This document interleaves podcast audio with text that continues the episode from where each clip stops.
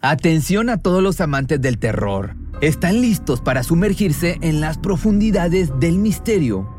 Pues les presento Archivos Perdidos, el podcast que explora las historias más escalofriantes de México. Archivos Perdidos no es solo otro podcast de horror, es una experiencia única que te lleva de la mano a través de historias como si estuvieras ahí mismo, viviendo los eventos junto con los protagonistas. La producción del podcast es impecable, con una narración cautivadora, efectos de sonido envolventes y una música que te sumerge en cada narración. Y si has vivido algo inexplicable, envía tu historia al correo archivosperdidos.genuinamedia.com y únete en este viaje a lo desconocido. Y no olvides también seguirlos en Spotify y Apple Podcast para no perderte ningún episodio. En resumen, si eres un amante de los misterios y las historias intrigantes, Archivos Perdidos es una adición, un complemento obligatorio a tu lista de reproducción. ¿Te preocupas por tu familia? Entonces, ¿por qué darles solo huevos ordinarios cuando pueden disfrutar de lo mejor? Eggland's Best, los únicos huevos con ese delicioso sabor fresco de granja, además de la mejor nutrición, como 6 veces más vitamina D, 10 veces más vitamina E y 25% menos de grasa saturada que los huevos regulares, además de muchos otros nutrientes importantes. Así que, dales los mejores huevos. Eggland's Best, mejor sabor, mejor nutrición, mejores huevos. Al terminar esto, la arrastraron de nuevo al sótano y ella le confesó a Jenny que sentía que estaba cerca de perder la vida. Interrumpimos esta transmisión de su canal de misterios favorito para traerles este boletín de emergencia. Sabemos ahora que a inicios del siglo XX el mundo ha sido observado muy atentamente por inteligencias superiores a las del hombre, aunque también tan mortales como las nuestras. Sin embargo, a través del inmenso universo, mentes que son a nuestras mentes como las nuestras son a las de las bestias de la jungla, inteligencias poderosas frías, carentes de sentimientos, contemplaban con envidia nuestro planeta. Seres que lentamente, con mucha seguridad, preparaban un plan contra nosotros. Estas fueron las palabras pronunciadas por Orson Welles desde el estudio 1 de la Columbia Broadcasting System CBS en Nueva York, una estación de radio a nivel nacional que amenizaba las tardes de millones de radioescuchas en 1938. La vida en aquel entonces era muy distinta. La televisión estaba todavía un par de años de convertirse en el medio de comunicación más importante y solo estaba al alcance de unos pocos acaudalados, por lo que la radio era el medio principal de información y entretenimiento a nivel mundial. Y fue precisamente a través de este medio que los locutores y actores se dieron cuenta del poder de convencimiento que juegan los medios de comunicación aún en la actualidad. Pero como diría el tío Ben, un gran poder conlleva una gran responsabilidad. Y esta fue la lección que aprendieron por un simple giro del destino. Pero dejemos los preámbulos y sumerjámonos en esta historia para resolver el enigma de cómo es que un programa de radio hecho a manera de broma por Halloween logró aterrorizar a una población entera causando diversos accidentes hospitalizaciones y arrestos a lo largo de Estados Unidos. Toma asiento, sintoniza tu canal de misterio favorito, cierra los ojos y déjate atrapar por la guerra de los mundos. Y no, no es la versión de Tom Cruise. Orson Welles nació en 1915 en el seno de una familia acaudalada. Desde pequeño tuvo una educación un tanto distinta, ya que sus padres lo consideraron un prodigio y desde pequeñito lo instruyeron en expresiones como la pintura, la música y el teatro. Se dice que tenía un talento nato para la música, ya que su madre era pianista y pasaban gran parte del tiempo tocando juntos, hasta que la mujer falleció cuando él tenía 10 años. El trauma y la pesadez de este suceso lo hicieron abandonar la música para siempre. Así pues, pasó a vivir con su padre, donde descubrió su pasión por el teatro. Comenzó a montar representaciones teatrales en su escuela, siendo la más reconocida una adaptación del extraño caso del Dr. Jekyll y Mr. Hyde. A los 17 hizo su debut en Broadway con una representación de Romeo y Julieta y pasó los siguientes dos años dirigiendo y actuando en numerosas producciones hasta que realizó su primera adaptación de otra obra a los 19 años. Así nació Voodoo Macbeth, que contaba con un elenco compuesto enteramente de afroamericanos y se desarrollaba en Haití. Esta obra fue aclamada por la crítica y tuvo un gran éxito entre los grupos segregados de la sociedad, considerándose aún en la actualidad como una de las joyas del teatro norteamericano. En 1937 fundó su compañía teatral con varios de sus amigos, naciendo así la legendaria Mercury Theater. Por las mañanas el grupo se dedicaba a ensayar y a preparar sus obras, mientras que por las noches presentaba su voz para las radionovelas que se transmitían a nivel nacional. Wells tenía tan poco tiempo disponible que, para evitar llegar tarde a todos sus compromisos, decidió contratar una ambulancia para que lo trasladara a las diversas estaciones de radio en que presentaba sus servicios. Su oportunidad de oro llegó ya en 1938, cuando, apoyado por la cadena radiofónica CBS, le ofrecieron un espacio semanal donde podía presentar adaptaciones de sus obras literarias preferidas. El guionista Howard Koch, que años después escribió el guion de la película Casa Blanca, adaptó novelas como Drácula, La Isla del Tesoro, El Conde de Montecristo y La Vuelta al Mundo en 80 días, mientras Wells daba vida a través de su voz a los personajes. A principios de octubre, el grupo comenzó a preparar la que sería su siguiente adaptación, una versión radiofónica del clásico La Guerra de los Mundos, escrita por H.G. Wells, la obra originalmente se desarrollaba en Inglaterra durante la época victoriana. Sin embargo, esta nueva versión trasladaba todos los sucesos a la ciudad de Nueva Jersey en los tiempos actuales, bueno, en los tiempos de aquel momento. Todos en la compañía pensaban que este proyecto no iba a ser de interés para la audiencia, por lo que Howard se dio a la tarea de buscar la manera de modernizar este clásico para hacerlo mucho más atractivo. Fue así como decidieron que la narrativa sería planteada en dos formatos, siendo el primero una serie de boletines de noticias e interrupciones de emergencias falsas sobre un programa de diversos temas para darle mayor realismo, mientras que el segundo consistía en la travesía de un profesor que narraba cómo los invasores sucumbían ante las enfermedades del planeta.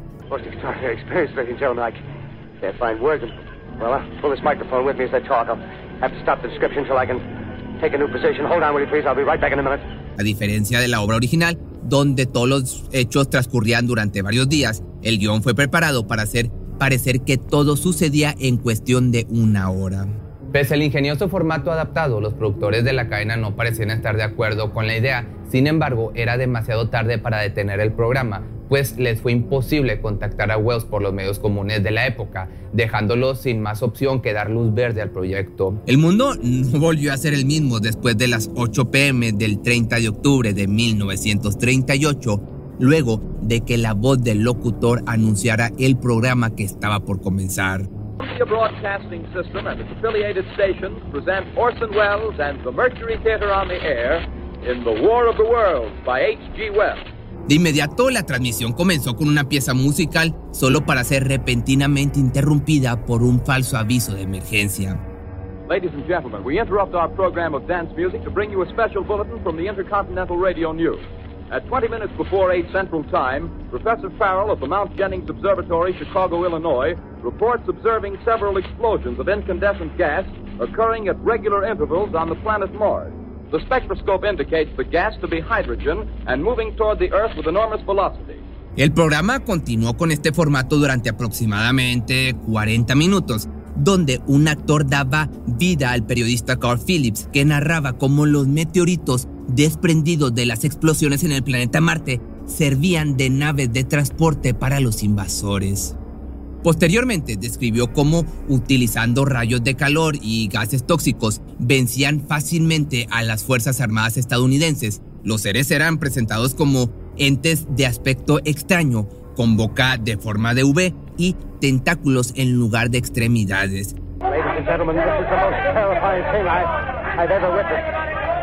Wait a minute. Someone calling someone or something. I can see turning out of that black hole two luminous discs. The eyes, it might be a face, might be almost a... But heavens, something wriggling out of the shadow like a gray snake. Now it's another one and another one and another one. They look like tentacles to me. Oh yeah, I can see the thing's body now. It's large. It's large as a bear. It glistens like wet leather, but that face, it, Ladies and gentlemen, it's indescribable. I can hardly force myself to keep Fue a partir de este punto cuando la frontera entre la imaginación y la realidad quedó completamente eliminada, pues acompañados de efectos sonoros narraron cómo los extraterrestres eliminaban sin mayores complicaciones a la población de Nueva Jersey. En la transmisión se hacían pequeñas intervenciones que señalaban lo inútiles que eran los esfuerzos terrestres por defenderse. Es importante mencionar que en la radio por decreto oficial se debe hacer una pausa de cualquier transmisión cada 30 minutos, donde la emisora debe comunicar un aviso legal e identificarse, dado el tiempo que pues el tiempo aire está regulado por el gobierno, sirviendo estas pausas también para dar avisos oficiales. Sin embargo, en esta ocasión, la pausa llegaría con 10 minutos de retraso tras terminar el primer bloque del programa con la muerte del reportero. Este receso fue aprovechado por la compañía teatral para señalar que se trataba de una adaptación de la obra clásica de ficción. La segunda notificación llegó puntual, justo al finalizar el programa, donde Wells, sumergido en el personaje del profesor, narraba en tercera persona cómo los invasores morían a causa de las enfermedades y bacterias presentes en el ambiente. El programa finalmente terminó con la voz de Orson aclarando por tercera vez que se trataba de un trabajo de ficción. Además, presentó las siguientes tres obras que narrarían la siguiente semana. We annihilated the world before your very ears and utterly destroyed the CBS. You will be relieved, I hope, to learn that we didn't mean it and that both institutions are still open for business. So goodbye, everybody, and remember, please, for the next day or so, the terrible lesson you learned tonight. That grinning, glowing, globular invader of your living room is an inhabitant of the pumpkin patch, and if your doorbell rings and nobody's there, that was no Martian, it's Halloween. Ya a la mañana siguiente, Wells no tenía la menor idea de que se acababa de convertir en el hombre más buscado de todo el país. En ese momento no leyó los diarios y se dirigió a trabajar, solo para encontrar una ola de protestas afuera de las instalaciones de la CBS donde decenas de personas enfurecidas exigían su renuncia, algunos incluso lanzando amenazas de muerte al joven actor. La emisora y el propio Oison no se habían dado cuenta de que muchos de los radioescuchas no presentaron atención durante el primer aviso del programa, por lo que pensaron que lo que escuchaban estaba sucediendo en la vida real. Esto dio pie para que muchas personas entraran en pánico, comenzando una oleada de llamadas a la policía ataques de pánico y uno que otro saqueo en comercios locales. Debido a la gran cantidad de llamadas, tanto a la policía como a la estación de radio, las líneas se saturaron y fue imposible para todos informar que se trataba de una ficción. Algunos de los periódicos que tenían una marcada tendencia a exagerar los sucesos también señalaron que diversos sectores de la población de todo el país se trasladaron a las montañas más cercanas esa misma noche para protegerse de las invasiones, mientras que muchos otros montaron guardia fuera de su casa con armas de fuego para repeler el ataque. Además, señalaron que varios hospitales a lo largo del país presentaron un aumento significativo en los reportes de ataques cardíacos a causa de la transmisión. Radio oyentes aterrorizados toman una obra de teatro bélica como algo real. Muchos huyen de sus casas para escapar de la invasión de gas marciana Llamadas telefónicas inundan a la policía durante la emisión de la fantasía de Wells. Radiodrama bélico crea el pánico. Esto se puede leer en la portada del New York Times del 31 de octubre de 1938, de octubre de 1938, que te va a estar apareciendo aquí la foto. Wells se vio forzado a emitir una disculpa pública por haber creado pánico en la población. Sin embargo, no todo fue responsabilidad del talentoso actor, pues durante esa época Alemania había invadido Austria y partes de Yugoslavia, en lo que se puede conocer como los inicios de la Segunda Guerra Mundial. Se dice que muchos de los ciudadanos que escucharon la transmisión consideraban que los supuestos extraterrestres eran en realidad soldados alemanes que comenzaban a invadir Norteamérica.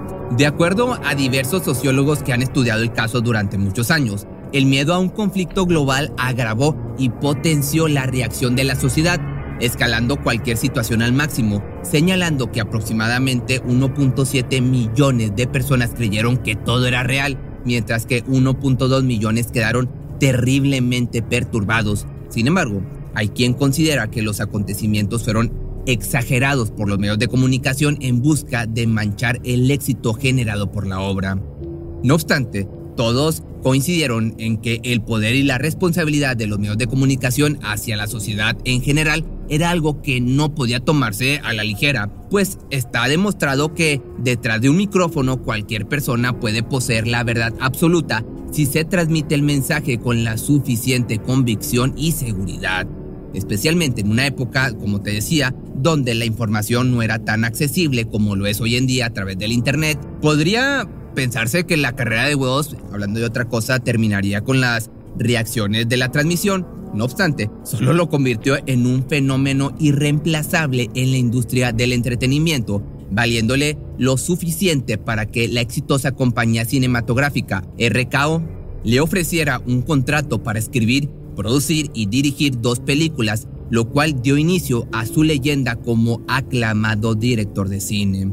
Lo que Wells y la Mercury Theater lograron esa noche de 1938 fue posteriormente replicado en 1949, esto en Quito, en Ecuador, donde la emisora Radio Quito, dueña también del periódico local, lanzó una serie de notas impresas informando sobre explosiones en el planeta Marte, además de diversos boletines e interrupciones en sus programas habituales, sin embargo, pues ya no tuvieron el éxito deseado, sino todo lo contrario, pues al darse cuenta la población estalló en cólera y se dieron cita a las afueras de la estación, donde comenzaron a causar destrozos.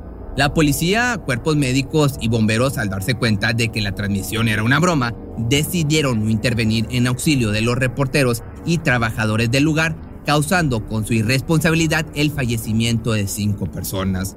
No cabe duda que el talento de Orson fue tan grande que podemos concordar con sus padres en la idea de que se trataba de un genio. Hoy en día el alcance e impacto que su obra ha dejado en la humanidad ha sido tal que su filmografía también pasó a los anaqueles de la historia como una demostración de la máxima expresión del séptimo arte. Si te gustó este video y tienes algún tema en especial que te gustaría que hiciera, algo distinto como este video, pues lo puedes dejar aquí abajo en los comentarios o me puedes enviar un correo a correo arroba pepemisterio.com.mx.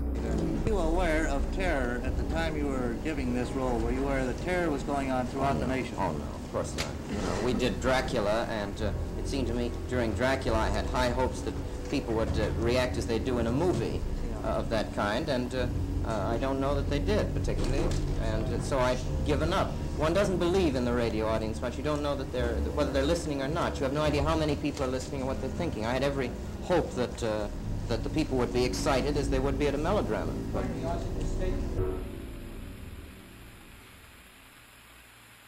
¿No se merece tu familia lo mejor? Entonces, ¿por qué no los mejores huevos? Ahora, Egglands Best están disponibles en deliciosas opciones. Huevos clásicos, de gallina libre de jaula y orgánicos de Egglands, que ofrecen un sabor más delicioso y fresco de granja que le encantará a tu familia. En comparación con los huevos ordinarios, Egglands Best contiene la mejor nutrición como 6 veces más vitamina D, 10 veces más vitamina E y el doble de omega 3 y B12. Solo Egglands Best. Mejor sabor, mejor nutrición, mejores huevos. Visita egglandsbest.com para más información.